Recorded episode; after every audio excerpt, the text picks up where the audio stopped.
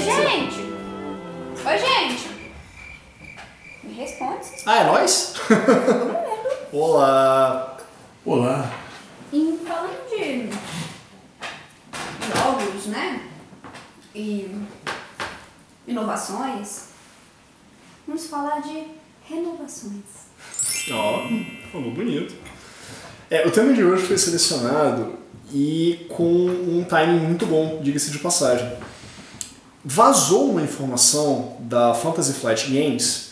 A Fantasy Flight é uma das maiores empresas de jogos de tabuleiro dos Estados Unidos e eles já tiveram parcerias com outras enormes empresas dos Estados Unidos, como Blizzard, como até da Grã-Bretanha, como a, a Black Citadel, que é a que lança Warhammer e por aí vai. Vazou a informação de que eles vão relançar o Twilight Imperium, que é um dos jogos de 4x. Aqueles 4x são o Expand, Exterminate, Explore e eu nunca lembro o último. Então, o quarto X é o Excelsior. Ou não. saudoso Stanley, né? Stanley. Por que não?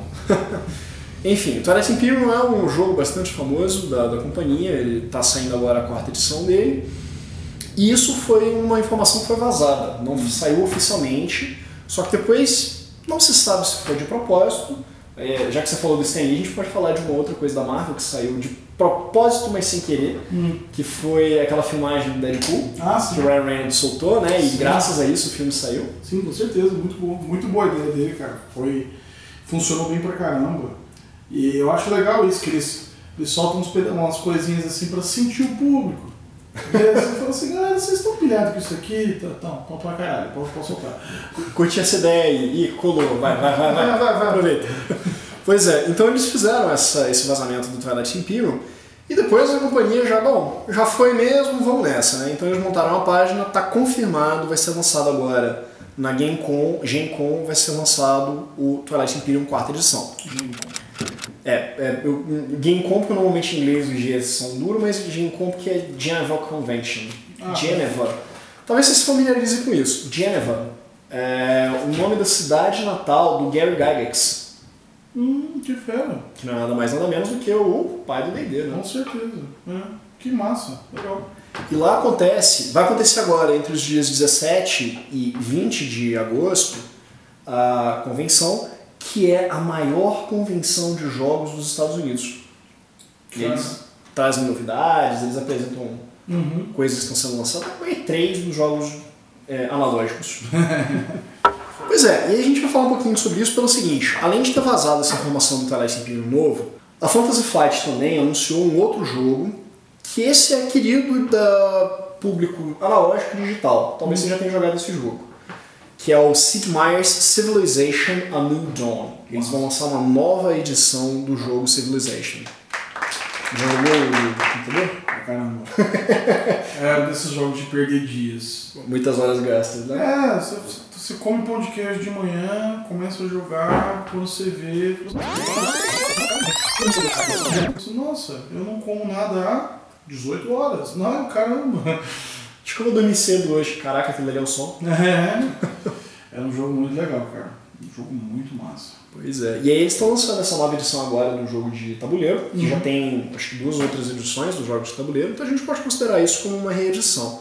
É um jogo novo, mas a gente pode considerar uma reedição. Entendi. E porque esse ano saíram também outros jogos que foram relançados, que são jogos mais antigos, que foram revisados. Dentre eles eu cito dois, um é o Keyflower, da série Key, um jogo bastante conceituado. Esse Keyflower, porque tem vários que não são tão conhecidos. E o outro jogo é um jogo de construção de trilhos chamado Brass, que ele foi relançado agora, remasterizado. Eles retrabalharam a arte inteira dele e o principal, eles retrabalharam as regras. O pessoal reclamava muito de algumas regras dele que deixavam o jogo bastante travado.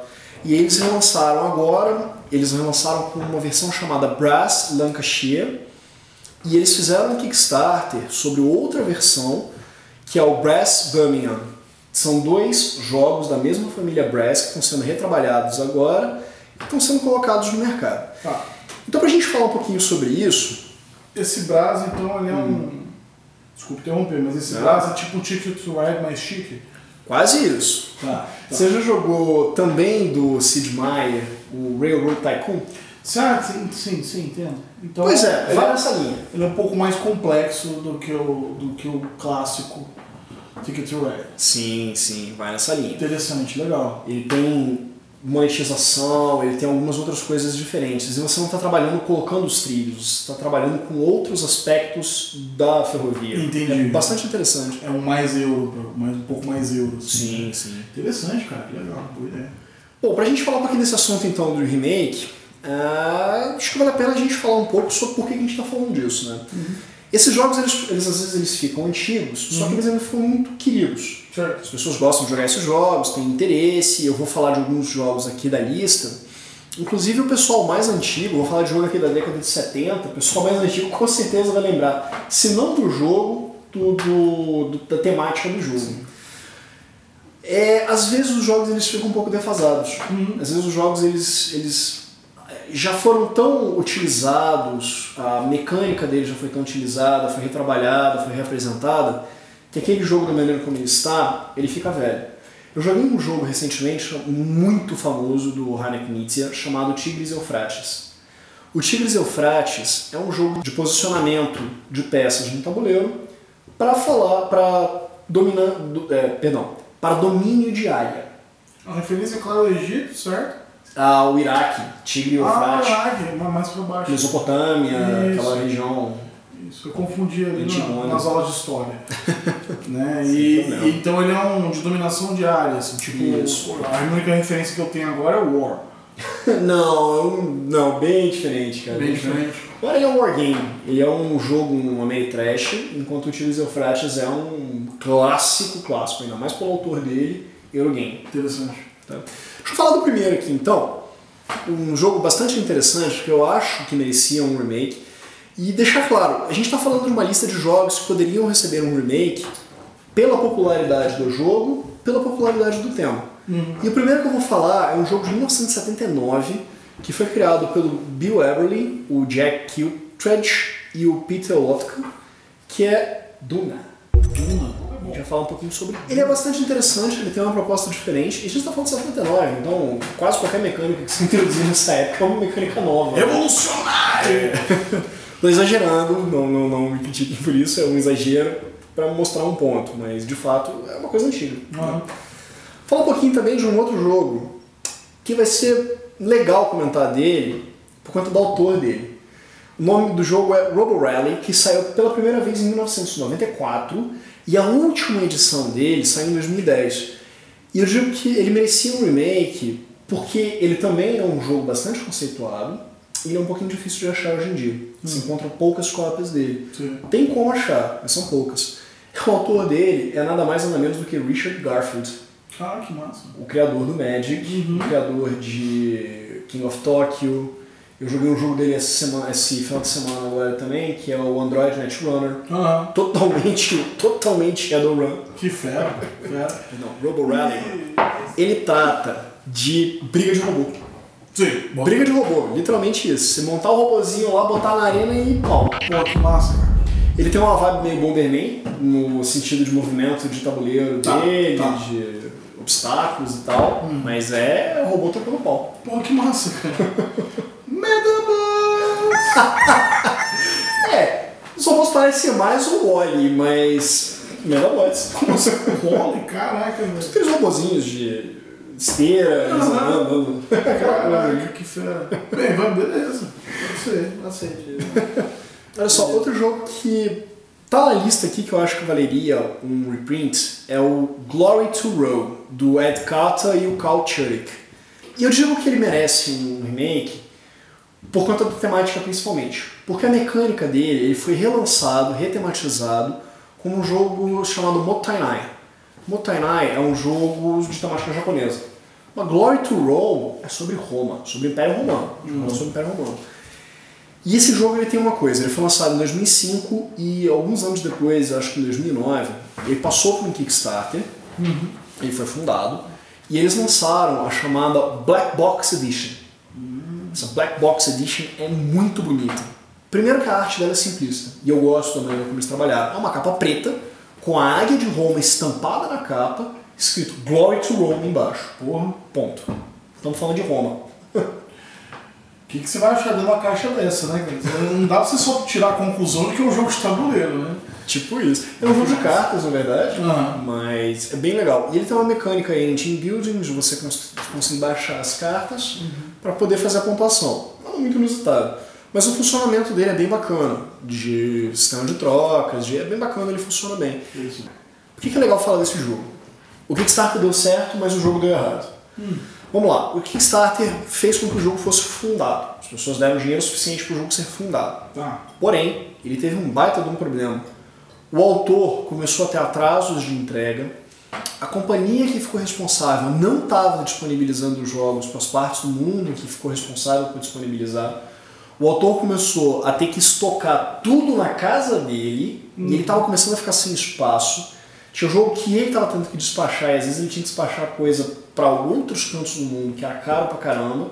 Como já tinha sido coberto pelo custo de produção, ele arcava com esse custo ele mesmo. Uhum. Ele foi quase à beira da falência com essa brincadeira. Pessoal. Né? Não foi empresa nem nada. Foi ele pessoalmente quase foi à falência. E ele ficou tão deprimido, tão chateado com essa situação, que ele não conseguiu suprir aquilo que o cliente dele queria, ele não, não conseguiu ser fiel às expectativas dos jogadores, isso decepcionou bastante ele. Ele desistiu, deixou de lado falou: não trabalho mais com isso. E não mexeu mais. Nossa, cara, que coisa tensa. Porque, cara, se, se, se você monta o Kickstarter e a galera funda, o negócio assim, tipo assim, você vê que tem pessoas atrás do, do que você está produzindo, né? Então, tipo assim, o que melhor do que você já ter um produto ali que você fala assim, nossa, cara, tem, tem gente que quer essa parada, sabe?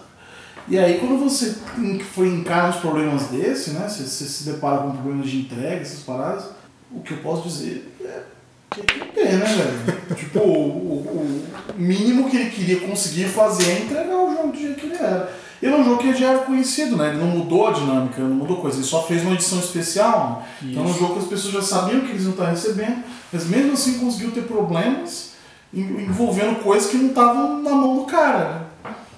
Puta. E o pior é que ele se queima com isso, né? O É, próprio autor se queima com isso, isso é o designer, né? totalmente. É muito ruim essa parte. Uhum. Mas enfim. O Glory to Rome era um que seria bem bacana a gente ver uma reimpressão dele. Ah. Era, bem, era bem legal. Você falou esse negócio da editora prometendo cumprir, Ah. Kickstarter e tal. Eu vou falar de um outro jogo que teve essa peculiaridade. É um jogo alemão chamado Die Macher, que ele foi lançado pela primeira vez em 1986, que ele é do designer Markus Geschwepner.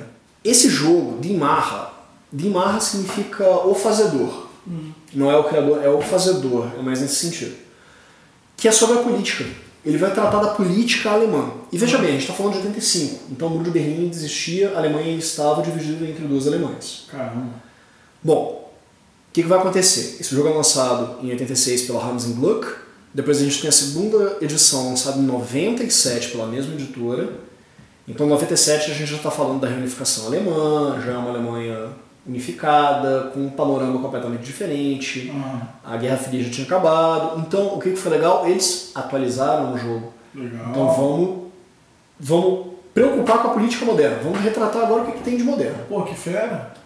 Agora imagina o trampo que eles iam ter pra atualizar para hoje em dia. Rapaz, no Brasil, né? Não, Brasil. Ó, a, gente, a gente tem Brasil e os Estados Unidos. E não, não, só, só, só- mais um aí, Coreia do Norte.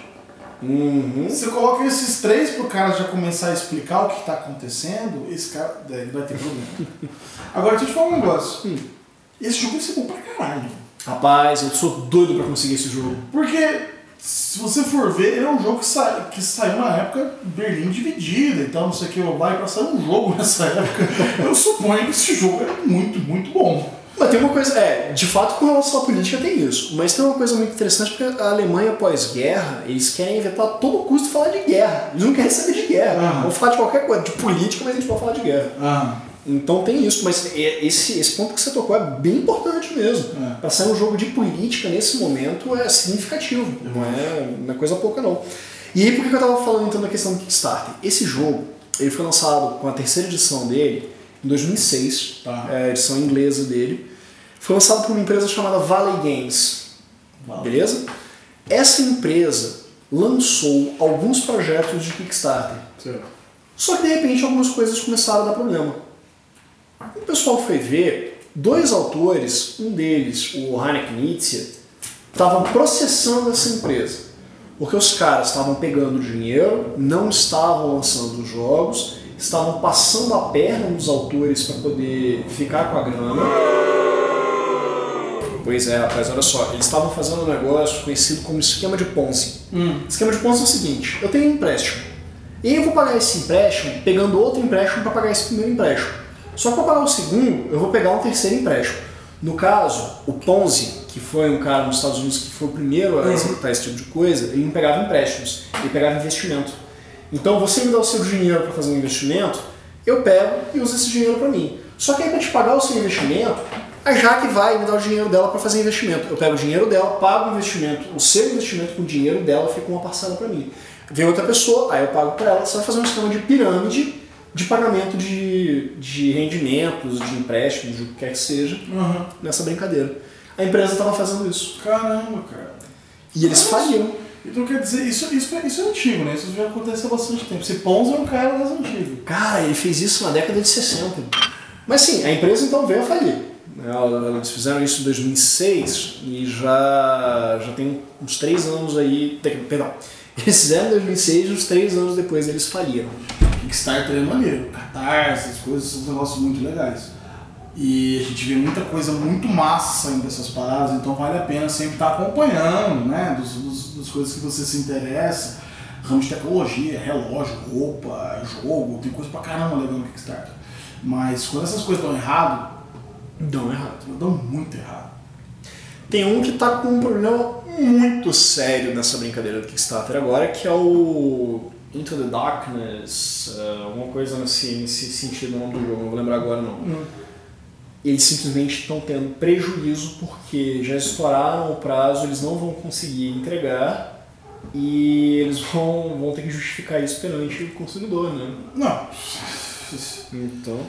Tem outro também, mas essa foi uma tragédia, cara. E o pior é que foi irônico demais. Tem um jogo chamado Lisboa, que, tá sendo, que foi lançado no Kickstarter no ano passado, que está sendo produzido agora. Que está sendo eh, colocado no mercado agora. Aham. Esse jogo trata do quê? A cidade de Lisboa, em 1790, foi destruída por um, um, um maremoto que provocou. um- Não, um maremoto é um terremoto que provocou um incêndio na cidade Aham. que devastou dois terços, um terço da cidade. Um terço foi maremoto, outro terço foi terremoto e outro terço foi fogo. Acabou com a cidade de Lisboa. Certo. Beleza, o jogo foi produzido, é, reconstrução da cidade, aquela coisa toda, maravilha. Início desse mês, saiu uma notícia de que os estoques europeus desse jogo tinham pegado fogo. Entendi. Por causa de um maremoto que caiu um terremoto e com fogo no estoque. Não, não nesse caso, mas rolou pelo menos o, Caraca. pelo menos o fogo horrível. Esse, mas Nossa. enfim. Eu fiquei sabendo assim, talvez, né, você já tenha isso falar, mas eu fiquei sabendo de um, de um caso, se não me engano, de um cara que estava começando, estava fazendo um jogo de tabuleiro.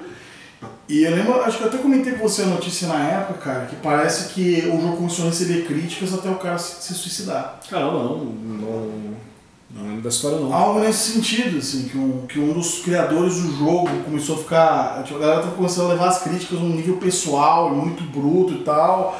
E aí a galera acabou, o cara acabou tomando a própria vida numa grande tragédia e tal. E eu não sei a que rumo o jogo levou depois, mas assim. Horrível isso. É. Bom, vamos tocar aqui o barco. Vamos falar de um outro então. Que é de um autor que hoje está em voga, que tá todo mundo babando pro cara, que ele tá lançando vários jogos, o pessoal tá falando bem. ó. O nome do autor é Eric Lang e o nome do jogo é Chaos in the Old World. A gente vai falar um pouquinho sobre o Warhammer agora.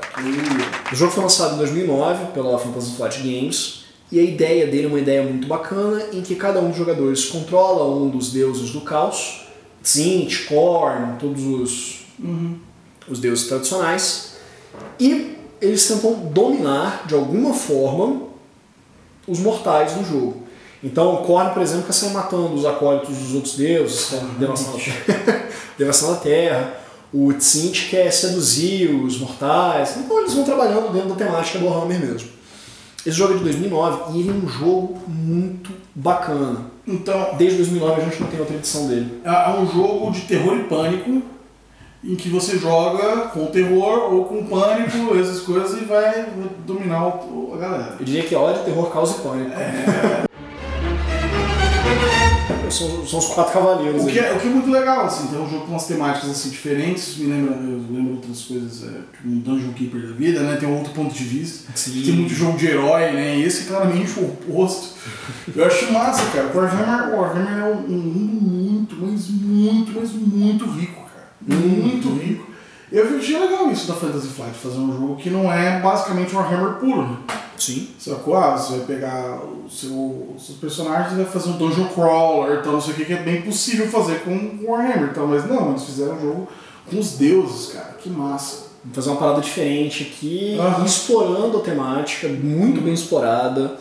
A mecânica de cada um deles é diferente, o funcionamento. Ficou muito legal o jogo. Cara, isso é fera, né, cara? Isso que você vê o que acontece quando o Games Workshop dá, dá bastante liberdade para outras empresas mexerem com as coisas dela. Só que aí eu vou criticar bastante. Eu vou, concordo muito bem com isso aí, mas eu vou criticar bastante Games Workshop nesse momento. Mas é isso que eu tô falando. Por algum motivo eles cancelaram a parceria com a Fantasy Flight. Ah, entendi. Todos os jogos da Games Workshop agora saíram de catálogo, cara. entendeu?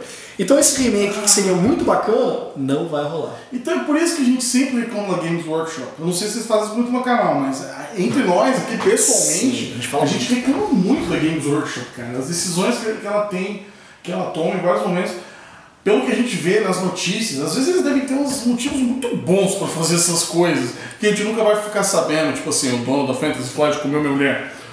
Alguma coisa assim. Mas eu queria ficar sabendo porque botar alguma lógica nesse negócio que tá acontecendo, É. cara. Por favor, velho. Não faz o menor sentido. O, o CEO da, da Games Workshop, uma vez, há uns quatro anos pra trás aí, a empresa teve um prejuízo bilionário, bilionário.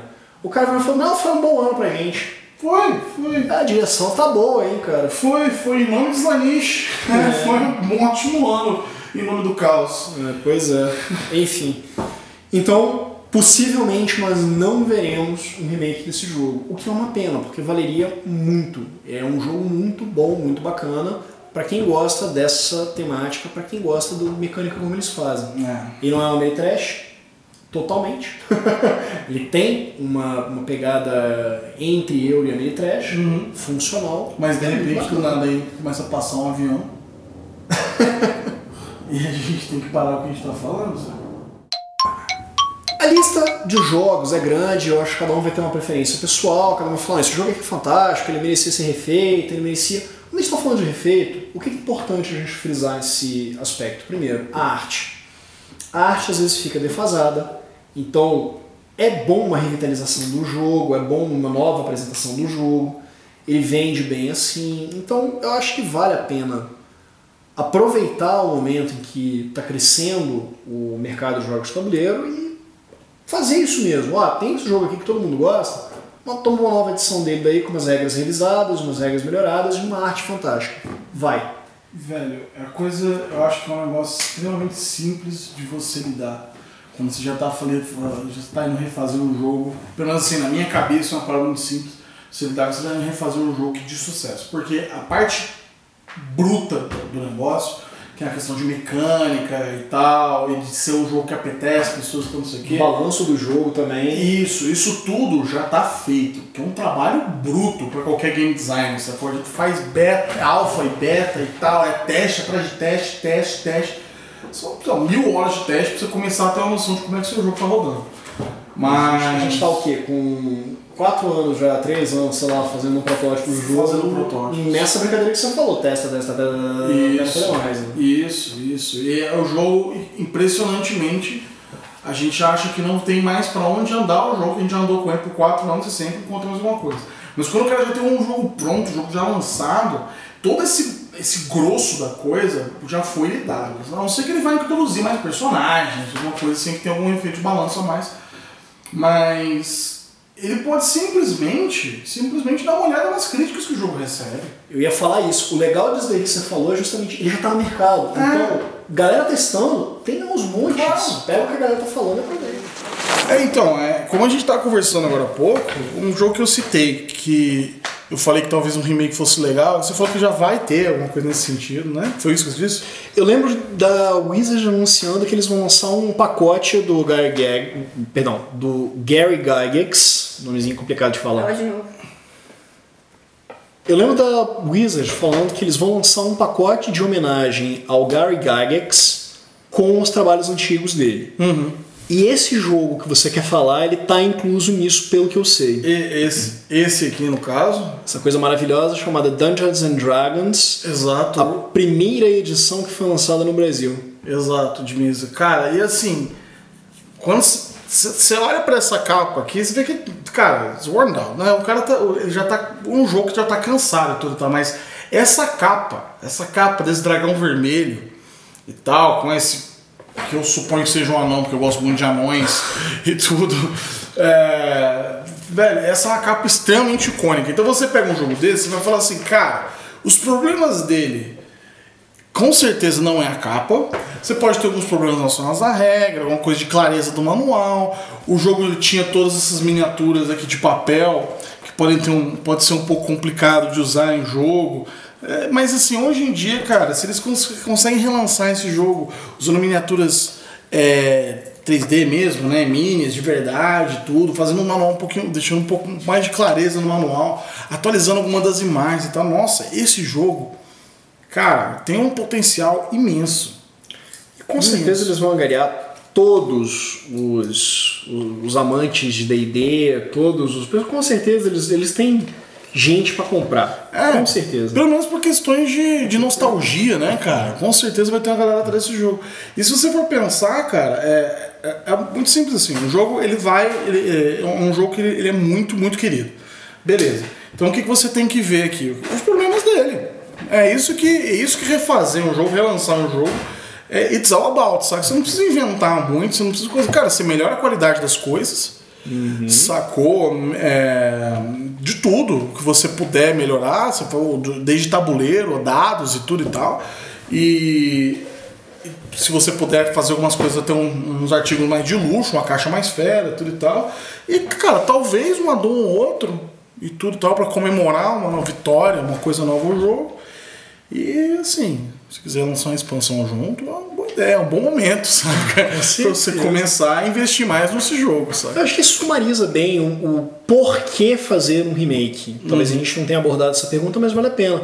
Por conta disso que você falou, às vezes o jogo, ele fica. O termo que você, você usou foi worn out. Ah, O jogo às vezes fica defasado, desgastado. Então vale a pena trazer aquele jogo de volta para a atualidade.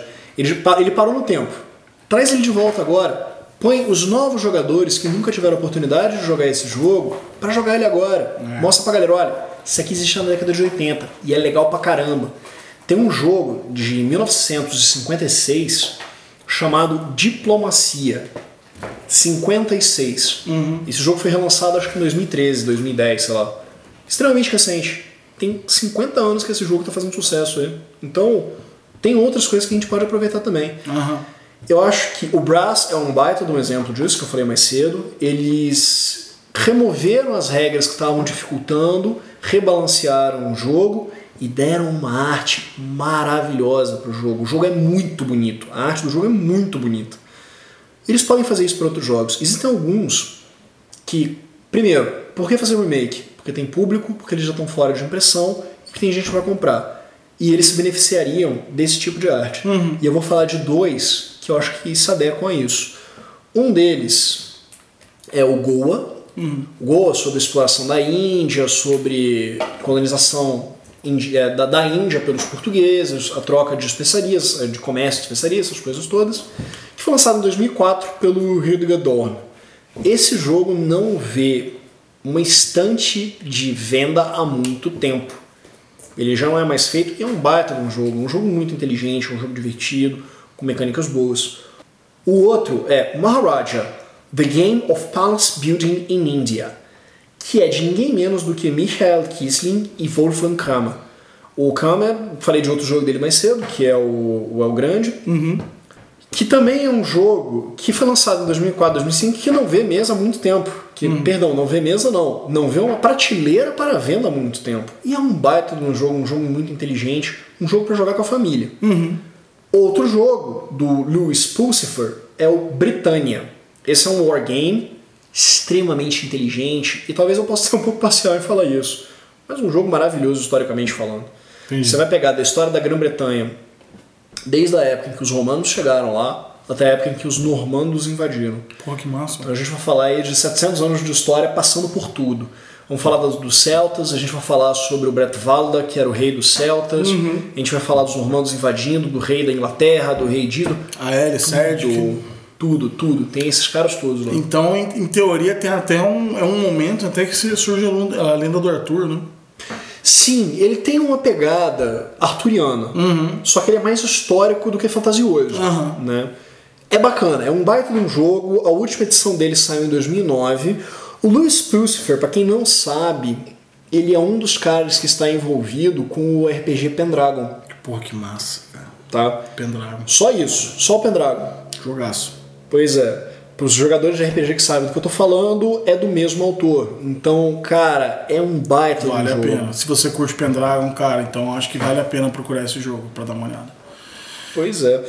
E você acha que vale a pena, então, por exemplo, eles, Hum. é, uns jogos novos, antigos, assim, começarem a tentar algumas coisas que são mais novas? Por exemplo, eu não, não sei se isso é uma, uma proposta antiga, Hum. mas eu imagino que alguns jogos, pelo menos uns dungeon crawlers antigos, assim e tal, podem tentar uma coisa, tipo, uma proposta meio legacy, alguma coisa Deixa, assim. deixa eu né? adivinhar, você tá, você tá na cabeça com o Hero Quest ou First Quest? Não, esses dois, esses dois eu pensei, não, mas eu olhando Dungeons and Dragons, eu- esse aqui que a gente tá aqui na mesa, eu lembrei imediatamente e falei assim, nossa, cara, será que rolava fazer tipo um, um- uma sessão de RPG inacabável com isso aqui, fazer um- jogar o jogo meio legacy, assim, sabe? Com certeza rola. E essa ideia é bacana, porque o Legacy está muito em voga. O atual jogo, em ranking número 1 um, da Board Game Geek, o maior site de jogos do mundo, é o Pandemic Legacy. Aham.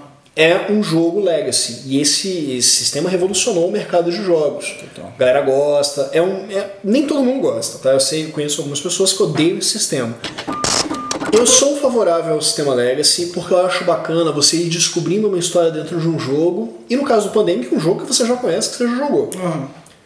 Agora, eu não gosto muito da. Eu já mencionei isso em outro podcast que a gente fez. Eu não gosto muito da ideia de você destruir o seu jogo.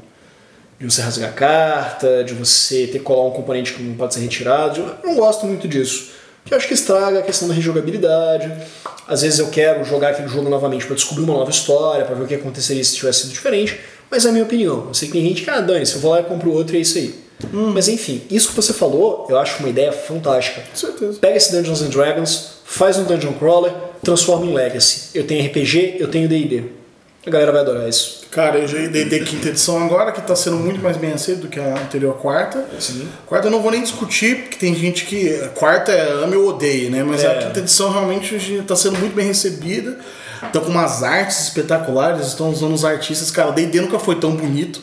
Concordo, devo concordar. Você viu a capa do Volos Guide to Monsters?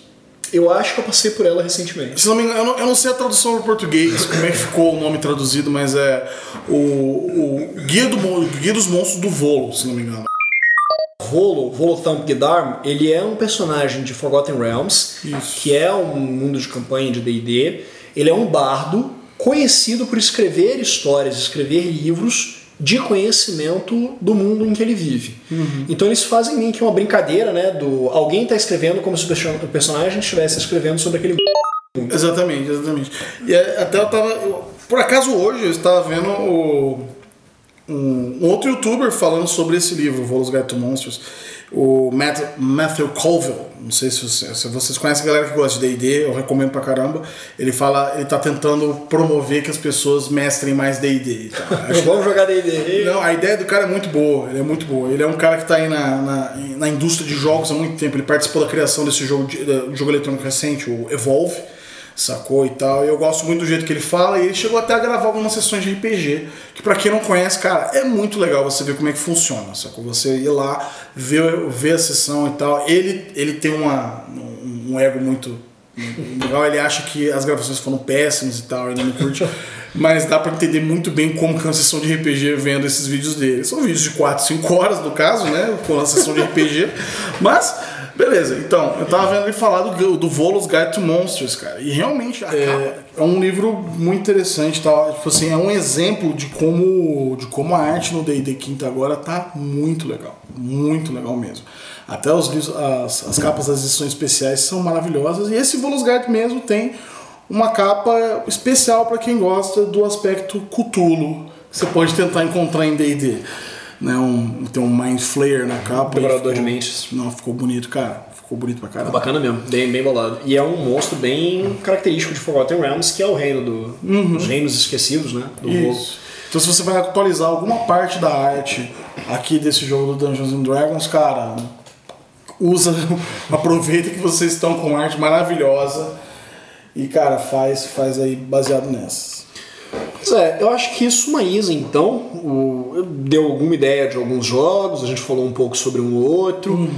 Às vezes dá pra lançar mais alguns na lista, mas acho que não, é muito meritório a gente ficar adentrando muito nisso, que senão a gente vai se prolongar um vídeo falando sobre lista de jogos. né? Completamente. Mas enfim.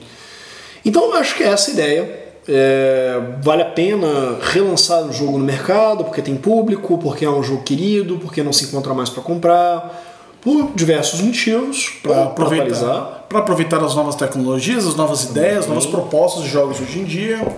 também, isso tudo.